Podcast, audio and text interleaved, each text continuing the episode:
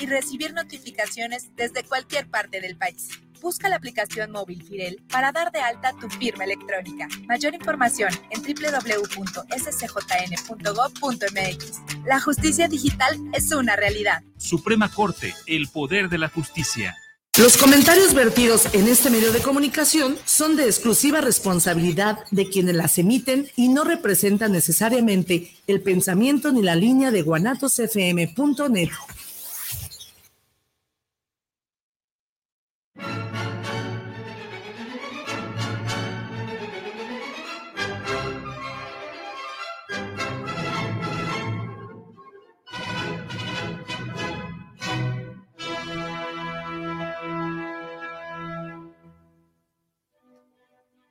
Hola, buenas noches, bienvenidos una vez más a su programa Cuestionándonos. Los saluda Anika Cian y por ahí les voy a dar una noticia.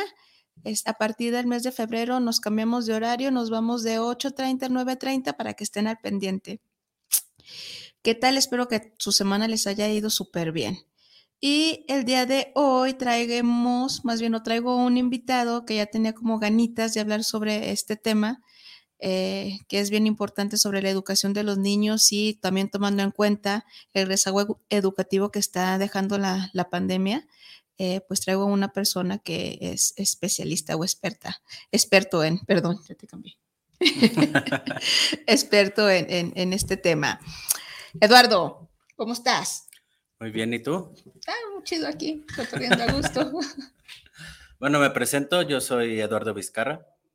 Soy psicólogo, egresado de, orgullosamente de la Universidad de Enrique Díaz de León. Y trabajé algún tiempo como monitor educativo. Es un área de la psicología que, que creí que no iba a dirigirme, la educación. Eh, normalmente esperaba especializarme en niños, pero en el área clínica, dando terapia. Mm, yo no conocí el, el área educativa cuando empecé a dar clases de secundaria y me di cuenta que era algo que me, que me apasionaba, dar clases. Recuerdo que alguna vez a algún maestro le pregunté que él por qué estaba dando clases, si era psicólogo, porque, porque no se dirigía más a su área que el área educativa. Y él me comentó que en el área educativa él podía abarcar más y podía llegar a más gente, porque podía educar a más, a más personas. Y eso se me quedó bien, grabado y pues sí me di cuenta de muchas deficiencias que tiene el sistema educativo y los niños que en lo que podemos trabajar y lo que podemos aportar. Esa semillita que los niños pues desde chico pues van creciendo con esas deficiencias y tú como docente pues a veces terminas siendo el papá de, de los alumnos pues porque tienen como ese rezago educativo, esas carencias emocionales en su casa, entonces funges ese tipo de, funciones y la ayuda que tú le puedes dar a un niño pues es, pues es muy enriquecedor. Sí, me queda claro y estoy totalmente de acuerdo contigo cuando dices las deficiencias educativas, ¿no? Porque muchas veces creemos que el educar es adiestrar, ¿no? Así es. Entonces, si hay una etapa de la vida en el niño en el que, bueno, debe haber un adiestramiento, ¿no? Ciertas este, también funciones cognitivas no están desarrolladas para hacer ya como eh, eh, cosas más complejas como el pensar, ¿no? Entonces, pues sí, enseñas al niño y, lo vas adiestrando. Pero también considero que la, que la educación tiene que, que basarse en el arte de saber pensar con objetivo, ¿no? Sí. No nada más estar adiestrando al niño y no nada más fijarnos en que saque un 10 o en que se porte bien, porque también muchas veces los padres sienten que, que, que, que son buenos padres o que están haciendo su labor como padre cuando ven que su hijo pasa con 10.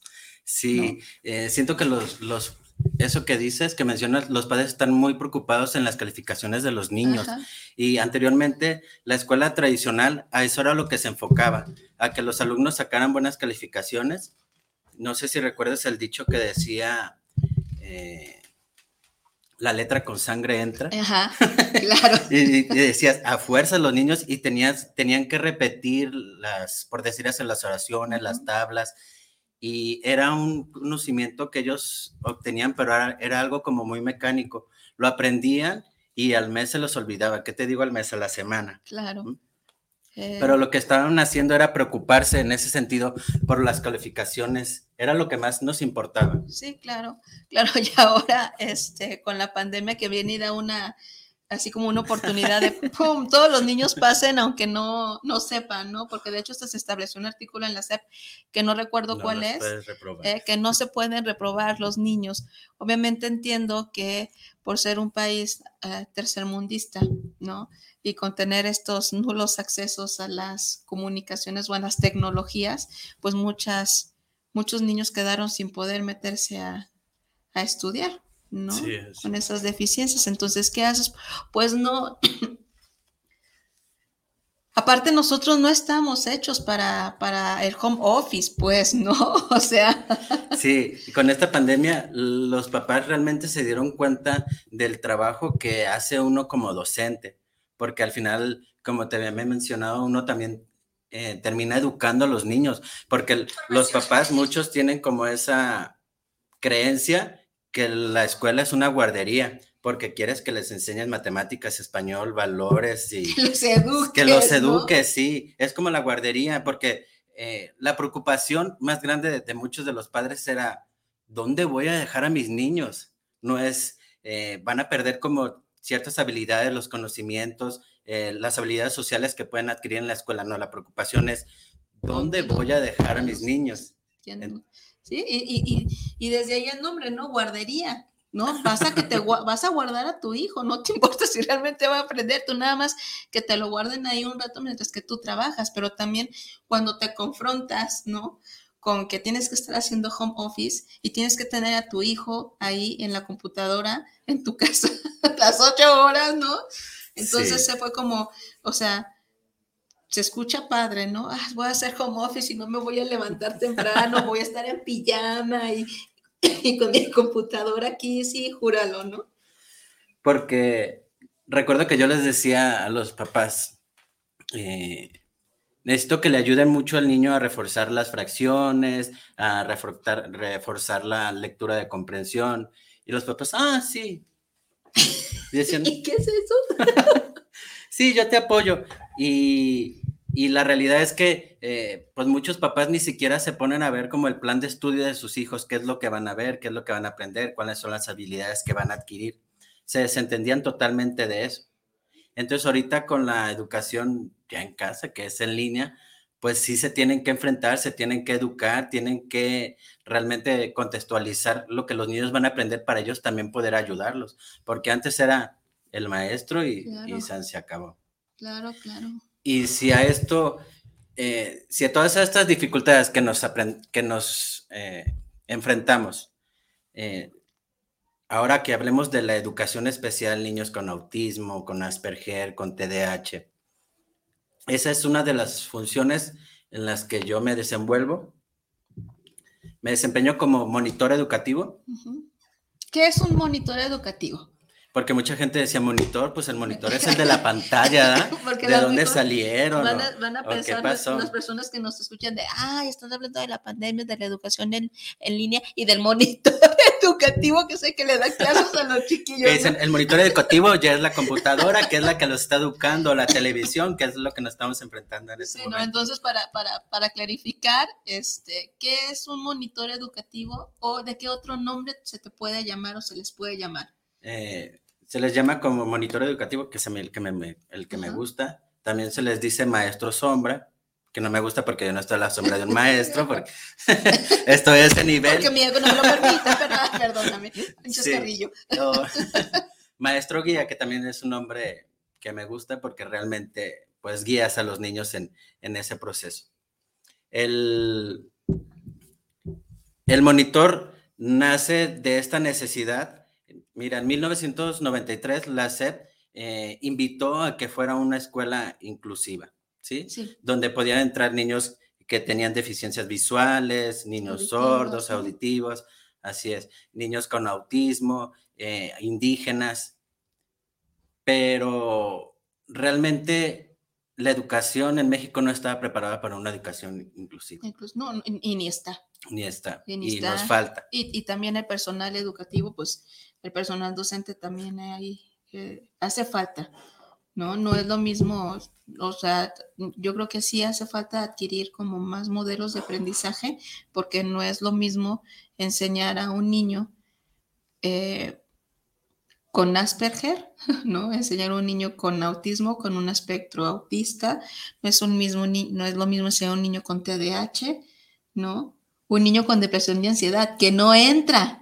Sí, no. No entra, pero sí hay, ¿no? Es tanto que hay que ya hasta se... se, se Ahorita es la moda, porque la ansiedad y la depresión está... Eh, mucha gente puede llegar a ser mofa de eso, pero realmente a lo que hemos llegado con la educación de los adolescentes en este momento son, es, es, esa ansiedad y la depresión por el, el, tipo de educación que erróneamente les damos, porque no sé si recuerdas que anteriormente pues los padres eran autoritarios, eran de castigos, eran de golpes. Entonces, como que no encontramos esa mediación. Eran en los papás de otros mundos. Aquí en Latinoamérica son puro amor y dulzura todavía. Yo recuerdo que mi mamá me miraba a los ojos y yo ya sabía que me tenía que callar, me tenía que sentar y en la casa me iban a poner una chica. Y ahorita los niños, ay, Brian, cálmate, ven, siéntate. O sea, no encontraron como esa media porque antes era muy autoritario, ahorita es demasiado permisivo. Entonces, es lo que se está dando. Los niños no tienen esa tolerancia a la frustración. Ya no se está desarrollando tampoco, ¿no? Les falta curtirse, como dicen de la vieja escuela. no fomentos el maltrato. Sí, no, Es otro chascarrillo, no, no, le hagan caso. Bueno, eh, hablando de, este tipo de, de, trastornos, pues, les tengo que nombrar así, no me gusta ponerles esa etiqueta, pero pues los psicólogos pues así así nos enseñaron, así nos educaron y con nuestro manual de, enfermedades mentales y en ese manual están que problemas de aprendizaje o trastornos de aprendizaje, trastornos del desarrollo eh, emocionales, pero no está marcado la depresión, la ansiedad infantil dentro de un problema de aprendizaje o un trastorno de aprendizaje, ¿no? Y vaya que sí está generando problemas en, el aprendizaje, porque un niño que tiene un problema de angustia, ¿no? O que tenga un problema de estrés porque sufre algún tipo de violencia, que también aumentaron los índices de violencia durante la pandemia, obviamente su cerebrito está concentrado en la situación estresante, no en aprender. No, y si vives en una casa de Infonavit. Exactamente. Donde la recámara está a un paso de la sala y el niño tiene que estudiar y son, cinco en esa área. ¿no? Entonces sí es algo que no debemos de dejar de lado, la, la ansiedad y la depresión en, los adolescentes. Y bueno, regresando al tema, comentaba, la SED lanzó esta parte de la educación inclusiva, porque, bueno, no sé si recuerdes que antes anteriormente abundaban las escuelas de, para educación especial, donde aislaban, aislaban a los niños y no podían entrar a las escuelas porque no estaban preparados pues la SED pensó en esto, pero realmente lo que hizo fue una, una educación integradora, no inclusiva. Porque hay mucha diferencia. Cuando nosotros integramos, solo metemos al niño a la escuela y arréglatelas como tú puedas. Te estamos integrando a la escuela, pero tú vas a lograr los objetivos que se te van a marcar, tú vas a,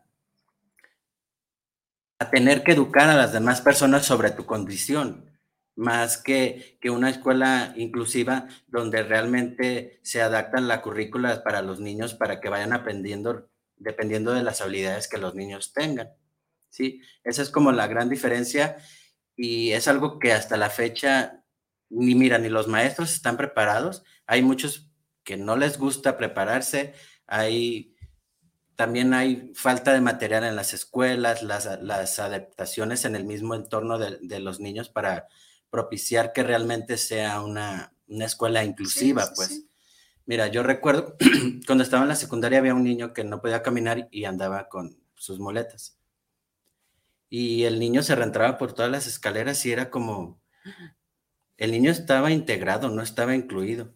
Si hubiera sido una escuela que realmente incluyera al niño, lo hubieran bajado del salón para que no tuviera que subir en. O estuviera articulada, ¿no? O sea, la Tuviera las rampas para que el niño pudiera, pero realmente lo único que hicieron fue integrar al niño a la escuela, pero no incluirlo. También recuerdo que... Y poner a prueba sus capacidades. Sí, sí, sí. Recuerdo que, que entró un niño que tenía leucemia, ya no tenía su cabello. Entonces, recuerdo que en unos honores el director dijo que había un niño que tenía una enfermedad y pues que nadie lo pedía, que si le decías una grosería o le hacías, si te llevabas con él, como vulgarmente se dice, pues que iban a ser expulsados. Entonces, ¿qué hicieron? Que el niño no se le acercara. Es el niño intocable, el que tiene el privilegio, no sé qué enfermedad tiene, no sé si se me puede pegar. A comparación de que si hubiera sido una, escuela que hubiera sido inclusiva, se hubiera dado un, taller, una cátedra para que los niños subieran los estragos de, la leucemia y, y, los padecimientos que tiene el niño, pues para que lo pudieran comprender pero ya los demás compañeros lo veían como el raro y no te le acerques porque se te puede pegar. Sí, y claro que también hay, una, hay un riesgo, ¿no? En, en, como tú dices, esta mezcolanza, pues está padre que sean incluyentes, pero también hay un riesgo que no puede asumir nada más una persona, ¿no? Yo, entonces, en mis vivencias en DIF y mis experiencias en DIF, eh, estuve interviniendo en una escuela inclusiva este, y había un niño que tenía autismo y yo tenía una niña con un, este, pues, digo, esa niña tenía, era sumamente violenta, este, mataba animales, ¿no? Que son de repente con las personalidades con las que trabajamos nosotros como promotores infantiles y la apuesta es meterlos a la educación y darles todo, o sea, lo necesario para, para que la niña estuviera bien en la escuela, pero pues no contábamos con el apoyo de la familia sin la familia, la institución, nosotros como representantes de una institución no somos nadie, ¿no? Y eso sí, que, que, quiere, quiero que, que quede bien claro, ¿no? Como representantes de una institución sin el apoyo de mamá y papá, no se puede. Entonces, ¿qué pasa? Esta niña golpea al niño con autismo, ¿no? Lo lastima realmente, lo lastima. ¿no? O sea, estoy hablando de una niña que eh, mata animales, ¿no? Imagínate cómo golpeó. No es de, ay, te peleo y te jaló el cabellito. No, o sea, fue más allá de una simple lesión. De hecho, hubo hasta un parte médico de lesiones. Este, y tuvieron, la mamá de este, de este niño eh, decidió poner una queja en derechos humanos, ¿no? Contra la maestra. Pero ¿qué hace la maestra? Que también es representante de una institución. ¿No? ¿Qué hace ahí la maestra cuando se ve sola en una situación así y no hay a lo mejor una figura importante como el monitor educativo o como eh, la sombra del maestro, ¿no? Pero que tiene, eh, más allá de esto, sería como un respaldo educativo, ¿no? Y que tiene una formación no nada más en el sentido de eh, dar clases, sino una formación que es que entienda las emociones, que entienda cómo se trabajan los niños con este tipo de particularidades y ahí es donde está y, se tiene que realzar la importancia del monitor educativo, que es en este caso lo que tú haces. Así es. Mira, una de mis funciones más que, más que nada es educar a los maestros, a los papás, educar el entorno donde el niño se, se desenvuelve yo trabajé en un colegio Montessori y hasta en los libros de texto manejaban pues a personas que tenían problemas del neurodesarrollo, ya sea visuales, ya sea psicomotrices, y todos los niños ya no se sorprendían de ver a los demás compañeros, porque eh, teníamos niños que tenían eh, Asperger y a veces les daba pues la alucinación en la escuela y los niños sabían que estaba pasando por un episodio, pero era algo que dentro de, la, del niño era normal, pues entonces los demás ya no, ya no se eh, espantaban y sabían cómo manejar la educación, cómo manejar como ese tipo de situaciones, porque se les había ya educado a estos niños para que se enfrentaran como ese tipo de situaciones y no juzgaran a los compañeros. Esa es una de las funciones que, que uno como monitor tiene que hacer también, educar a los papás, educar a los maestros y educar al entorno educativo. Eh, por decir así, yo tenía un niño en preescolar y él era autista y también tenía características de TDAH.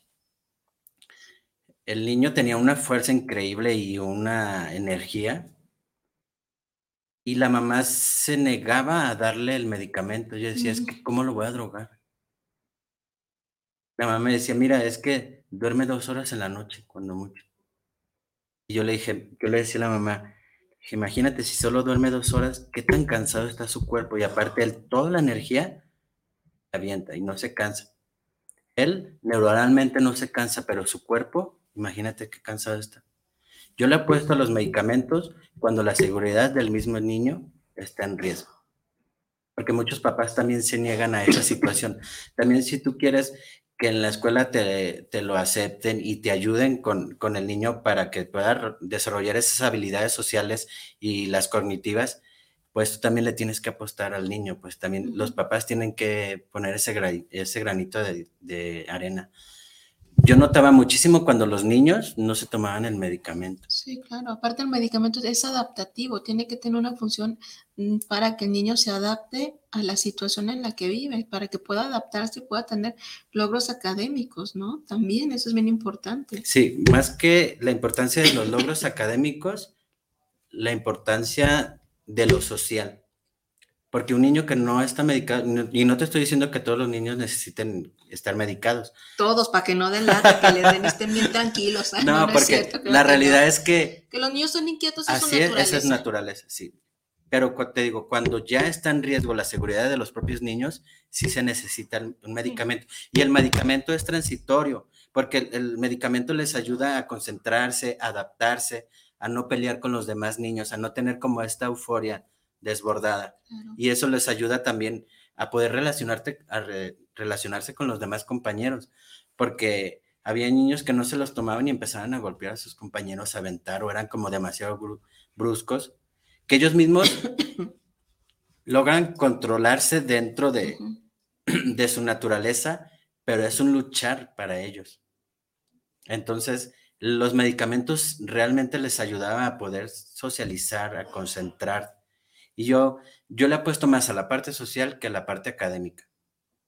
¿Sí? Porque es lo que, eso les va a dar también herramientas para la vida, ¿sí? A crear como esas redes de apoyo, es, esos lazos sociales que te sostienen, pues. Y si el niño no los tiene, y sabemos, pues, que en, el preescolar, en la primaria, son habilidades que los niños tienen que adquirir. porque después, para la vida, así es, porque después va a ser como más complicado van a ser marginados por los demás compañeros. Esto pues migra la autoestima de, los niños. Entonces, retomando, esa es una de las funciones del, del, monitor. Educar a los papás, educar a los maestros y al entorno, al entorno de los niños. Mi labor no es que saquen buenas calificaciones pero si tienes algún objetivo, ¿no? A lo mejor no es un objetivo de 10, pero mínimo, a la, voy a poner un ejemplo, yo no sé, que puedan hacer la diferenciación entre la B y la D. Así es. ¿No? Eso sería como un objetivo, ¿no? Eh, eh, educativo, que no lo es todo.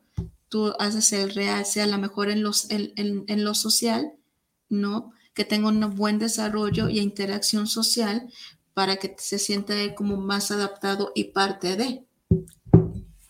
Sí, al referirme que la calificación no es lo que me importa, sino que aprendan habilidades los niños. Porque como ya habíamos mencionado, no nos debemos de regir por una calificación. Yo le decía a las mamás, eh, el 7 de Carlos es el 10 para mí. Claro. Porque es lo que él me puede dar en estos momentos. También una parte como muy esencial es hacerles atender a las mamás que no tienen un niño que está dentro de la norma. Claro. tienen un niño que tiene problemas del neurodesarrollo y que no va a ser como los demás niños. Eso es una realidad. Y lo primero que tienen que hacer los padres es entender esta parte, ¿sí? Porque no le pueden pedir a un niño que me saque el 10 como cualquier otro, sino valorar el 7 que están sacando porque están dando el esfuerzo.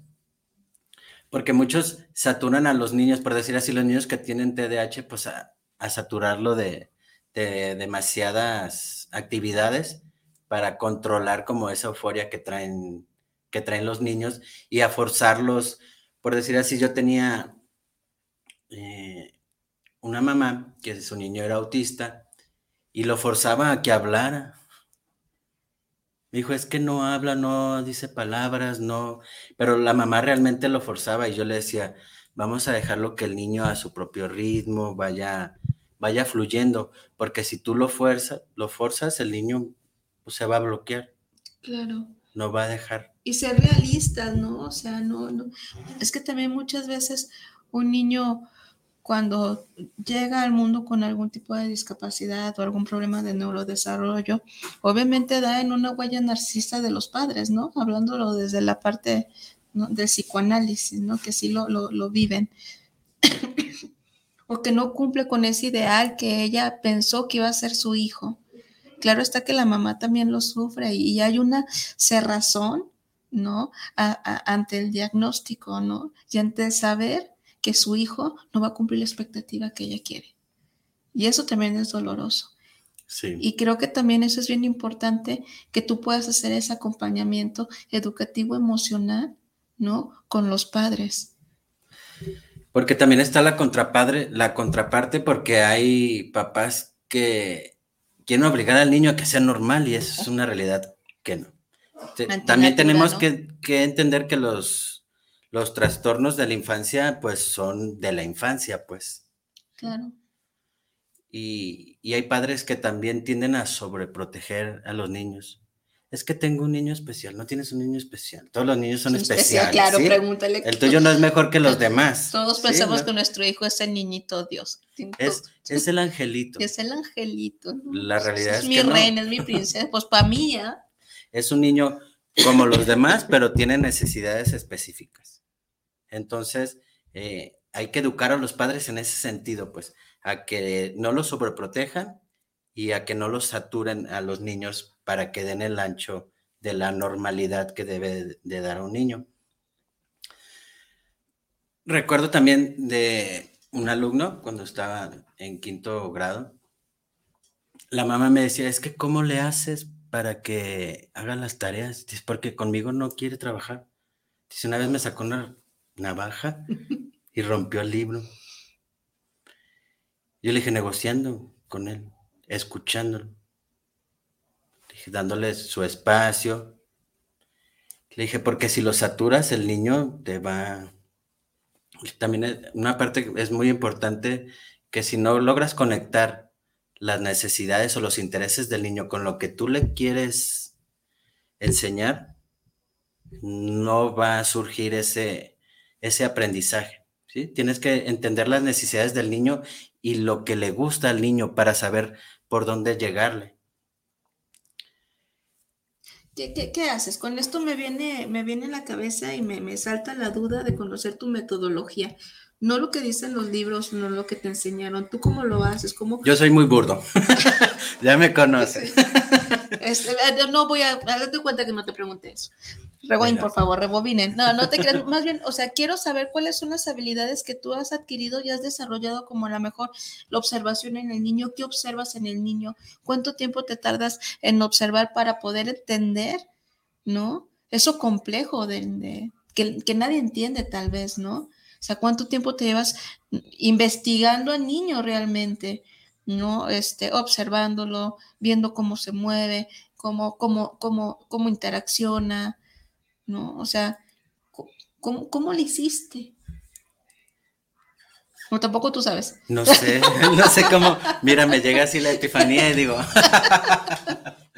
no, eh, como tú dices, esa parte de observar, de escuchar. Los niños te dicen las necesidades, los niños te hablan. Entonces tienes como un aparato aquí interno natural que decodifica las cosas y, y es a lo mejor tu don que ni siquiera te habías dado cuenta que tenías o cómo. Tú sí tienes un decodificador. Pues todos los tenemos, pero tenemos que desarrollarlos. Si tú realmente le prestas atención a los niños, lo que te quieren decir, por decir así, eh, es que, es que fulanito es bien agresivo, no quiere hacer esto. Tú te centras en el, en el, programa, en el problema. No quiere hacer las tareas, no quiere barrer, no quiere arreglar el cuarto. Pero en lo que nos debemos de centrar es ¿Por qué no lo quiere hacer? ¿Qué hay detrás? ¿Qué te está diciendo el niño? ¿Qué es lo que te quiere expresar con la rebeldía que tiene? ¿Sí? Es, es ir al trasfondo, no al problema que se está presentando. Porque si, tú te si tú te enfocas en el problema, no vas a avanzar. Puedes solucionar el problema en ese momento, pero vas a dejar como los huecos y dejando de lado lo que realmente suscitó, qué es lo que te está queriendo decir el niño. Por decir así, te, daba el, ese ejemplo de que si no ves las necesidades del niño lo que a él le interesa, no lo vas a lograr como de la forma adecuada o va a ser más difícil que el niño pueda llegar al conocimiento que tú le quieres impartir. Eh, tenía un niño en preescolar. A las mamás les encanta que los niños peguen su nombre con papel de China. ¿El de la mamá o el de Sí, a las mamás. y que los niños se embarren de pintura las manos, las pongan en una cartulina y escriban su nombre. Es un regalito esencial para las mamás. Y tenía este niño con autismo y no lo podía hacer trabajar porque la pintura era una textura que no le gustaba. O el resistor lo sentía y no. Y era algo con lo que el niño no podía. Yo dije, ¿cómo le hago para que entonces yo le decía, mira, es que puedes agarrar la pintura que quieras y yo me embarraba. Y... Entonces agarré pintura y se la embarré en el cachete. Vas a trabajar. Entonces él me volteó a ver y agarró pintura y me la embarró. Yo agarré y se la embarré. Él agarró y me volvió a embarrar. Y sin darse cuenta. Ya estaba trabajando. Ya estaba. Soportó la, la, la pintura. El niño quería vengarse de lo que yo leí. pues claro, está yo también. y se le olvidó esa parte de la sensación que le provocaba en las manos, porque ahora la sensación que le provocaba en las manos al niño le dio poder, porque se estaba vengando de mí, de lo que... Y el niño pudo, pudo trascender esa parte y yo logré que hiciera las manitas y había dejado este... Creo que también terminaste tú todo así, ¿no? O por decir así, porque tú me dices, ¿cómo identificas? Con este mismo niño estábamos en preescolar, estábamos en la hora del recreo. Y llega uno de sus compañeritos llorando y me dijo, fulanito me pegó y tenía un puño pesado. Entonces yo volteé a verlo y vi que estaba en un rincón y se estaba mordiendo la mano. Y después regresa llorando conmigo, me mordió, me mordió con la marca. A mí me dio gusto. Porque dije, el niño ya está teniendo habilidades para la resolución de problemas. Aunque no sean las más. Aunque no sean las más. Yo cuando, yo cuando le comenté al papá, se molestó y dijo, es que este niño no. No, y que tiene que ver también dentro de un estadio del desarrollo en el que el niño es, eh, eh, utiliza mucho sadismo este, oral ¿no? Y es cuando están eh, en esta parte de control de esfínteres que, que, muerdan, o sea, está dentro, dentro de, esa, de ese desarrollo natural de los niños. Sí, él está actuando con lo que él tiene y con lo que él sabe. Claro, entonces yo creo que por eso te da gusto, ¿no? Porque ya es una manera como de defenderse, ya es una manera de, de interactuar con el otro, que es a lo mejor por como por, por, escala, ¿no? Por, por escalerita, ¿no? Ya, ya, dio este primer paso porque era algo que a lo mejor tenía que ver entre los tres, ¿no? Andar mordisqueando todo a sus compañeritos del kinder, no lo hacía. Entonces, esa etapa, obviamente, ya se cumplió. Y de ahí sigue otra. Me imagino que sí ha de ser. Sí. Yo le dije al papá, porque el papá se molestó, porque sí dijo, o sea, Y es esa parte de ver, yo le dije, mire, el niño lo que nos está demostrando es que está manejando la resolución de problemas y eso es algo bueno. Solo sabemos, tenemos que saber cómo enfocar al niño, pero es una habilidad que es esencial. Dije, nomás ahora hay que direccionarlo. Dije, pero pues ese puede ser un avance que estamos teniendo. También eh, otro niño con, con TDAH era, en la escuela no era tan bueno, pero en el fútbol tenía habilidades tremendísimas. Yo le decía a la mamá, ahí están las habilidades matemáticas. Le dije, es que no puede ser bueno en todo. Le dije, en el fútbol tiene que hacer la, la, estrategia y, pensar cómo va a ser la jugada para, para anotar el gol y cómo, volar, a, cómo burlar al compañero. Le dije, esas habilidades las podemos transportar a otra área. Le dije, pero no necesariamente tiene que ser en las matemáticas. Pero las, te las está demostrando. Pues. Dije, entonces, los avances que vayamos viendo son avances que tenemos que estar atesorando del niño, pues no cegarnos a que, pues es que no sabe hacer nada. Y también conocer lo que son como las, ¿cómo se llaman? Este, ay, ayúdame. Habilidades sociales. No. Habilidad, no, es que hay un término que, que, tiene que ver con otras áreas de aprendizaje que no nada más son como el español, ah, inteligencias múltiples. Eso, ¿no? Que puede tener como inteligencia por la naturaleza, por el deporte, por muchas cosas, ¿no? Que no nada más, porque mucho, mucho tiempo nada más encasilló al niño en que tiene que aprender español, matemáticas, ¿no? Y hay toda una área que no es descubierta, ¿no? Como a lo mejor la música, la inteligencia musical, natural, no me acuerdo cómo se llama, pero igual y luego les, les, les armo el tema si es que les interesa, venimos y platicamos de esas cosas.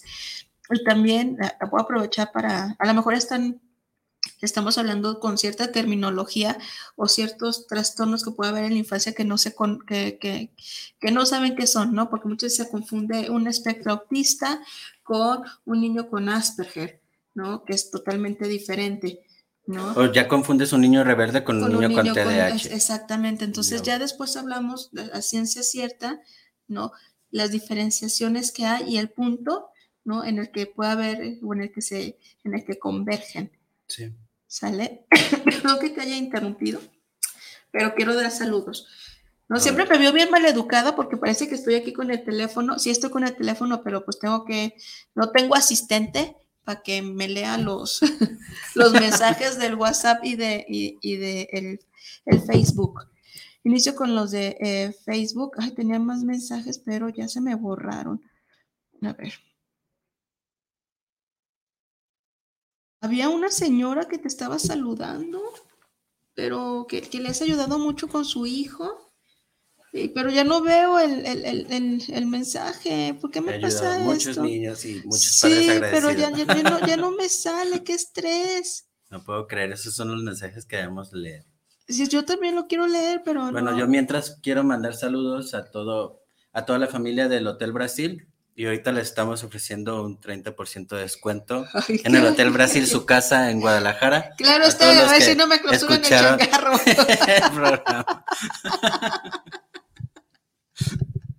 ¿Qué tal? Eh? A ver si no me, no, nos van a cobrar. ¿eh? Ándale, necesito. Menciones no me habías dicho. claro que sí. necesito, ¿cómo se llaman estos? Eh, ¿Cómo se llaman? Patrocinadores. Patrocinadores, no vamos a buscar. ya te estoy buscando uno. Dios santo, eres tremendo. Luego me metes en aprietos, querido. Ok, este, voy a ver si me sale más a ratito ese, ese mensaje, pero Rosa María González Rodríguez, saludos al licenciado Vizcarra, muy profesional. Había otra mamita, no me acuerdo este, del nombre, pero que le habías ayudado mucho. Igual y luego este, te puedes meter a la página cuestionándonos y eh, te habilito como mm, para que puedas escribirles, ¿sale? Eh, Nelson Angarita Parra, saludos desde Colombia, un tema que nos ocupa a todos. Nelson Angarita Parra es una persona que llegó a mi vida para, híjole, cambiarla de un momento a otro.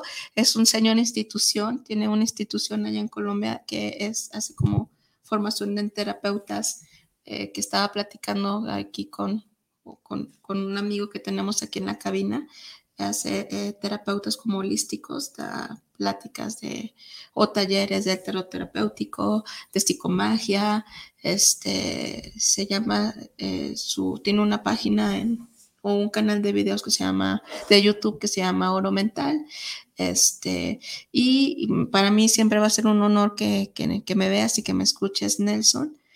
Y también me comparte algo, este, como muy personal que quiero leerlo, pero con tu permiso aunque no me digas que sí me lo voy a tomar. y lo voy a leer, perdón. Recomiendo, un, eh, recomiendo el documental Un crimen llamado Educación para tomar conciencia sobre esta temática. Soy padre de un hijo que en la infancia fue diagnosticado con Asperger y los medicamentos se reemplazaron con elementos naturales y mediante tutorías. Eh, se requiere inclusión total en los colegios. Sí, también me queda claro que muchas veces hay como, eh, hay, hay, momentos, ¿sabes? O sea, eh, que, hay, episodios en donde por alguna situación el niño tiene un bloqueo emocional y muchas veces dicen, ay, tiene un trastorno Asperger porque no está interactuando con la sociedad o, tiene un bloqueo o muchos niños que me ha tocado a mí trabajar en consulta también que fueron víctimas de, feminicidio. ¿No? O que vieron una situación muy violenta, pues es en un bloqueo emocional y se aíslan del mundo totalmente y luego lo, lo diagnostican con autismo. Y yo de repente digo, ah, caray, ¿eso cómo se quiere? ¿No? Sí, y luego es que te dicen, eh, no tiene habilidades sociales frente a una sociedad que te discrimina por una por un, trastorno que no, que no decidiste, pues. Claro, claro, claro. Entonces muchas veces pasa que hay como un malos diagnósticos y que se tienen que estar revisando también a lo largo de la vida, porque eh, en, el niño, ¿no? Porque, eh, te digo, me ha pasado que estaba bien y de repente seis años y ah, ah, autismo, y yo, ah, caray, ¿no? Y ya no, si hablaba, si hablaba, pues, ¿qué pasó? No, pues es que veo cómo mataban a la mamá. No, pues con razón. Pues entonces no es que tenga autismo, está pasando por un periodo, ¿no? Autista, donde considera que todo está hostil y se mete y vive en, el, en su mundo, ¿no? Entonces habrá que trabajos terapéuticos para poderlo sacar de ahí. Sí, como hay personas que dependiendo de alguna situación traumática viven un, episodio esquizoide, esquizoide, pero no quiere decir que tengan la esquizofrenia. Y, perdón que te interrumpa, y, y, muchas veces, o sea, hay muchas personas que tienen, eh, que tienen Asperger y ni siquiera se han dado cuenta. ¿no? Ni siquiera me vivido con el Asperger toda su vida, ¿no? Y hay, hay estas series, ¿no? Como está la de eh, la teoría del Big Bang, ¿no? ¿no? Que se, llama Sheldon, ¿no? Sheldon Cooper tiene Asperger. Está el Doctor House que también tiene, tiene Asperger, ¿no? Y mucha gente dice, ah, no, ni siquiera se dan cuenta realmente. Y es que demasiado, muchas veces pasa que respondes al diagnóstico. Ajá. A ti te dicen, eh, tienes histeria y respondes al diagnóstico. Créanme lo que me convertí. Mira, es cuando vas al doctor y tienes síntomas, todavía no te da la pastilla, pero tú ya te sientes bien. Pero si te da una enfermedad, tú ya respondes a, la enfermedad. Y es lo que pasa con, muchos, eh, por decir así, les dicen autismo y se compran, la familia se compran y como tal viven la enfermedad. y, y hay niños que son autistas que no tienen problemas de, con interactuar con las personas porque están en un, un entorno adecuado. Mucho es la sociedad y el entorno en, lo que se mueven los. Y, y, obviamente también hay, tratamientos alternativos o tratamientos integrativos, ¿no? En este caso, este, nos comparte Nelson que él con la medicina natural, que también puede funcionar dependiendo del grado, ¿no? Que pueda tener el, niño, ¿no? Si tiene a lo mejor un autismo o si tiene Asperger y qué grado también puede haber, ¿no? Puede ser como más con interacción social, no sé.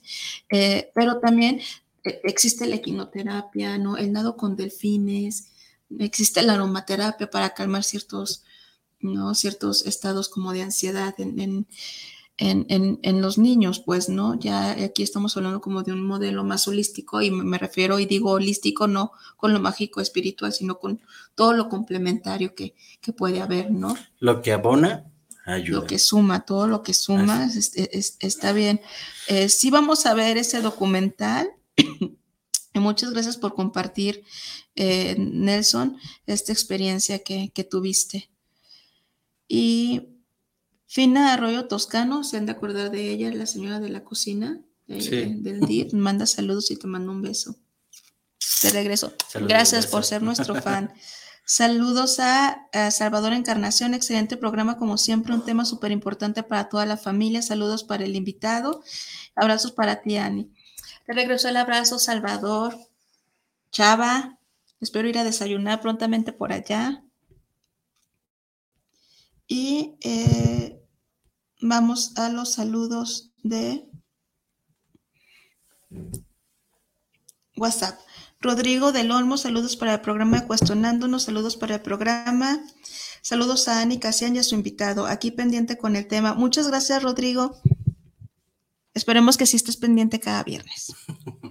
Fabiola Manjarres, saludos desde eh, San Luis Potosí, es la primera vez que los escucho.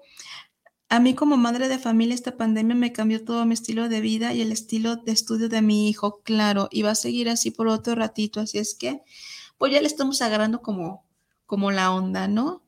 Entonces, eh, creo que de inicio sí fue fuerte para todos, pero ahorita también mm, ya, yo creo que ya estamos superando esta, esta brecha. Yo pienso que debemos de tomarlo bueno porque también sirvió para unir a familias, a, que los papás realmente se involucraran en los niños, los que realmente les interesó, pues, pero pues siempre hay que tomar lo bueno de las cosas. Claro. Claro, y siempre este tema va a servir para reflexionar en muchas cosas, ¿no? Te confronta contigo mismo, te confronta con los demás, te da otras herramientas. Todos desarrollamos herramientas para las tecnologías. ¿no? Porque en estos tiempos el, el ocio y la recreación ya no fue tanto el consumismo, sino el pasar tiempo en familia, ya sea el juego de mesa, porque a eso fue lo que nos obligó la pandemia. Sí, dicen que eh, todo el mundo aprendió a hacer algo nuevo en esta, en esta pandemia. Y yo aprendí a hacer paletitas que se llaman como la K-pop. Con mi hija, sí, sí aprendí. Ana Luisa Ramos, saludos para el programa desde, desde Ciudad del Carmen, Campeche. Saludos para el programa y el tema de la educación. Ramona Rucha, saludos desde el puerto de Veracruz. Saludos para su programa. ¿Por qué se le conoce como monitor educativo? Todavía no contestes, guárdatela, ahorita contestamos. ingeniero Fidel Matus. Ah, ok, saludos. Los escucho en Boca del Río Veracruz. Excelente noticia por llevar su programa una hora antes. Ay, gracias. Gracias, qué bueno que estás al pendiente. Ya no nos desvelamos. 8.30. saludos al psicólogo invitado. 8.30 a partir de febrero. Saludos. Eh, señora Rosalinda Ramírez, ¿cuál es el síndrome de Asperger? Híjole, este, no le voy a responder ahorita, señora, porque sí es un tema que va a meritar, ¿no? Una hora completa, ¿no? Pero, este, le damos segunda vuelta a nuestro querido invitado el día de hoy para que nos venga y nos diga de, que, de cuál es el trastorno, o si es un trastorno o ya es una condición, o ya, o sea, porque vamos a ver también cómo ha evolucionado, ¿no? Porque el autismo pues ya se considera como una condición, ¿no? Mm. Ya se, ya, se, ya, se ha ido como limpiando esta parte de, de, que, de que tenga un trastorno o una enfermedad eh, mental, no es una enfermedad porque no se le va a quitar. Entonces ya, ya es una condición que, que con la que ya nacen eh, y pues más adelante intentaremos poder responder. Mm, no ahorita en este momento porque es, un tema que sí merece la atención de una hora. No sé si lo compartas conmigo, hermano, sí, si puedes decir eh, porque bueno, ahorita el tema es el monitor educativo y vamos a centrarnos a esa parte que es educativa. Ya los trastornos de la infancia, pues ya será otro tema que podamos abordar sí, con me, más. Me late esto de los trastornos de, de la infancia. Y este, la pregunta que te hicieron, ¿qué es el monitor educativo? ¿Qué es el monitor educativo? Eh, muchos los confunden con que somos la niñera de los niños, pero realmente es esa función de, guiar al niño a que él pueda lograr los objetivos y... Ay, ya me salió, perdóname, esto está bien padre. Fabiola, ya salió. Fabiola Santillán, es mi mensaje. El licenciado me ayudó mucho en el desarrollo de mi niña José, María José, es excelente. Fabiola Santillán, lo recomiendo muchísimo, muy profesional. Eh, y Nelson nos dice, muchas gracias, querida Ani, eh, y a tu invitado, ah, querida Ani, invitados, tú y el doctor, ahora mental cuando gusten. ¡Ah, tenemos una invitación! Agendado, dijo. ¿Viste que sí? Le decimos sí, creo que Ay, sí. creo que sí. Ay, ¿qué me te digo? Ay, yo que a este hombre yo le tengo tanto cariño. gracias, gracias. Eh, muy bien, perdón, me tenía que dar esto. esto. Sí, sí, sí. Ah, Ya hacías esto de espontáneo, perdóname. Sí, pues mira, básicamente esa es la función, guiar al niño en, en su proceso educativo, lograr que, que logre los objetivos eh, conforme a la condición y, la- y a las habilidades que tiene el, el niño. Sí, explotar como esta parte de, de lo social, de lo emocional. Lo que se hace es adaptar la currícula del niño por decir así, cuando yo estaba en sexto grado impartiendo, tenía niños que yo les daba una currícula de cuarto, currícula de quinto, de tercero, tres niños con, con necesidades específicas. Y mucha gente me decía, pues, ¿qué caso tiene que esté en sexto si le enseñas de tercero? El niño en su desarrollo educativo está en tercero, pero en lo emocional, en lo social, está en sexto grado. ¿sí? Sus cambios hormonales, físicos, están en el grado de, de sexto año donde los tiene que ver, donde se tie- tiene, el niño se tiene que involucrar y desarrollar con, con niños que estén pasando con- por ese mismo proceso. Entonces tú tienes que estar evaluando ¿no? el desarrollo físico y el desarrollo intelectual o cognitivo del niño para poder como ubicar y trabajar, ¿no? No se pudiese mezclar a mejor un adolescente de 11 años, ¿no? Con un niño de 6 años en, una, en un salón de... Así es. Los niños de seis años son muy crueles, aunque estén muy chiquitos, son crueles. Se van a burlar del, del niño más grande. Pero el niño más grande va a ser más fuerte. Entonces, eso es lo que se trata, ajustar la currícula del niño. Te digo, yo tenía niños que estaban en sexto grado, pero les daba de tercero, porque tienen que vivirse con, con los demás compañeros en su etapa emocional y de desarrollo que están viviendo. Si yo pongo a este niño que, es- que es de sexto grado en tercero, los demás niños se van a burlar. Claro. Él no se va a sentir a gusto. Va a ser el niño tonto. ¿sí? Lo que yo hago está en, en sexto y le pongo ejercicios de tercero para que él vaya avan- avanzando a su ritmo. ¿sí? El chiste es, si yo lo forzo a que haga de sexto Pues problemas, no los va a hacer. El niño se va a frustrar y no, Luego, no va a avanzar. no nada más va a ser el problema este, con la educación o con el aprendizaje, también luego los problemas emocionales de la depresión, de la ansiedad. Entonces es un montón de cosas que, es, que tienes que estar al pendiente. Y se tiene que crear un, un entorno adecuado para los niños. Yo trabajé en sexto grado, trabajé con tres niños. Cuando me hacían los ejercicios, súper bien, pero al, al momento de llegar al el examen, los niños, cinco, cuatro, y me decían, pues, ¿qué estás haciendo si no están avanzando? Tenían una maestra que era demasiado autoritaria. Entonces yo hablé con la directora y yo le dije, mira, yo no estoy en, en nada en contra de la maestra titular, pero al momento de los exámenes les infunde un miedo a los niños que se bloquean. Le dije, porque yo sé que los niños saben hacerlos. Le dije, déjame demostrarlo. Le déjamelos yo hacer el examen aparte con ellos para que se sientan en un, en un entorno de confianza y puedan fluir. Y los niños despuntaron. Me pudieron decir, no los puedes tener en una burbuja porque se tienen que enfrentar pues al mundo real. ¿Sí? Es, es algo pues que es lógico, que no lo puedes hacer todo el tiempo. Pero si son unos niños que tienen necesidades específicas, tengo que centrarme en las necesidades que tienen ellos. Esto aparte de que los ayudó académicamente, los ayudó emocionalmente porque supieron que sí pueden.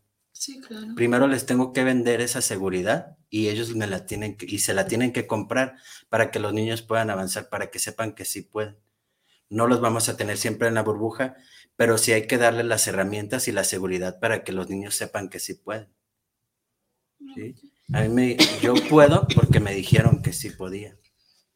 Sí, claro, es, que no solamente trabajas a lo mejor que esto, esta parte como educativa, sino que bien importante las emociones, ¿no? El manejo con las emociones del niño.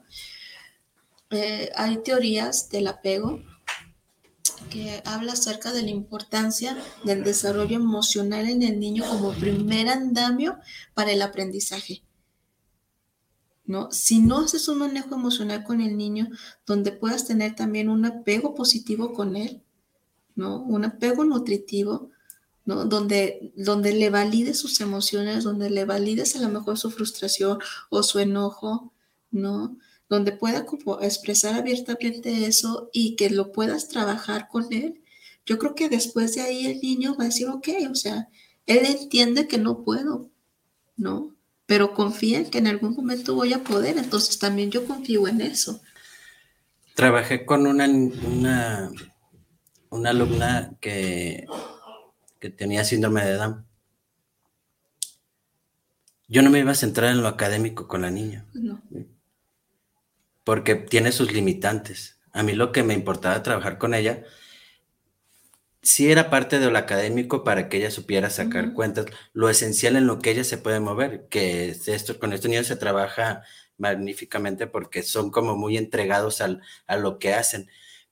Pero a mí me importaba realmente la parte social que ella se supiera como desenvolver. Cuando yo trabajé con ella me dijeron, fulanita es un mueble no habla con los demás, no interactúa, hace sus trabajos, no saluda a nadie, entra y sale. Yo hice que la llevaran a la dirección por pelear con sus compañeros. Esa era la parte que a mí me importa. Sí, a mí era, era como la parte, porque a mí a mí, ¿qué, ¿a ella de qué le servía aprender a, usar las fracciones si era algo que no iba, que, claro que son importantes, pues, pero a mí me, importaba esa parte más de desarrollar las habilidades que, ella tenía para desenvolverte realmente en, la vida real, a lo que ella sí iba a poder enfrentar, porque no iba a tomar la licenciatura de contabilidad, que sí se puede, pero no iba enfocado a esa parte entonces, que tenga habilidades sociales para mí era como más a lo que yo me tenía que, también pues a la currícula educativa que se estaba presentando, pues. Pero, pues es esa parte, identificar las, las necesidades de, los alumnos y qué se puede hacer con ellos y hasta dónde, también saber como los limitantes. Porque mucha gente dice, no, pues es que ellos... Eh, tienen otro tipo de capacidades y ellos pueden más y se esfuerzan. Hay que centrarnos en la realidad y hay habilidades que, que no van a desarrollar. Entonces, ¿para qué te enfocas en algo que no? Eh, ¿Los monitores educativos los pone la SEP? ¿Se contratan o cómo es esto? Normalmente la escuela los requiere porque normalmente es el niño problema la maestra identifica, por decir así, un niño con TDAH, pues hace el desorden en el salón, no lo pueden sentar, no pueden trabajar con él, es agresivo como los más.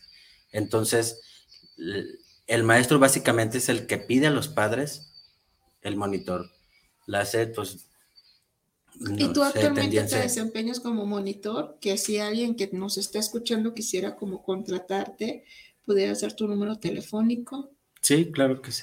En este momento, pues la, la, educación la estamos haciendo en línea, estamos esperando que, pues que regresemos a, a, las aulas como tal, pues, pero sí.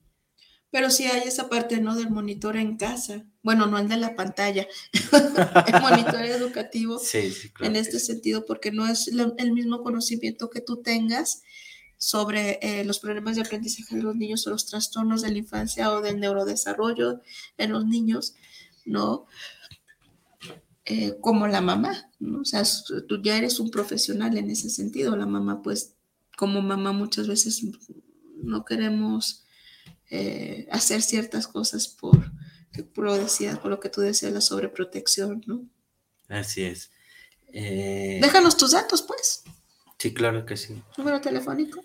33, 32, 44, 12, 46. Otra vez. 33, 32, 44, 12, 46. Eduardo Vizcarra, para quien guste.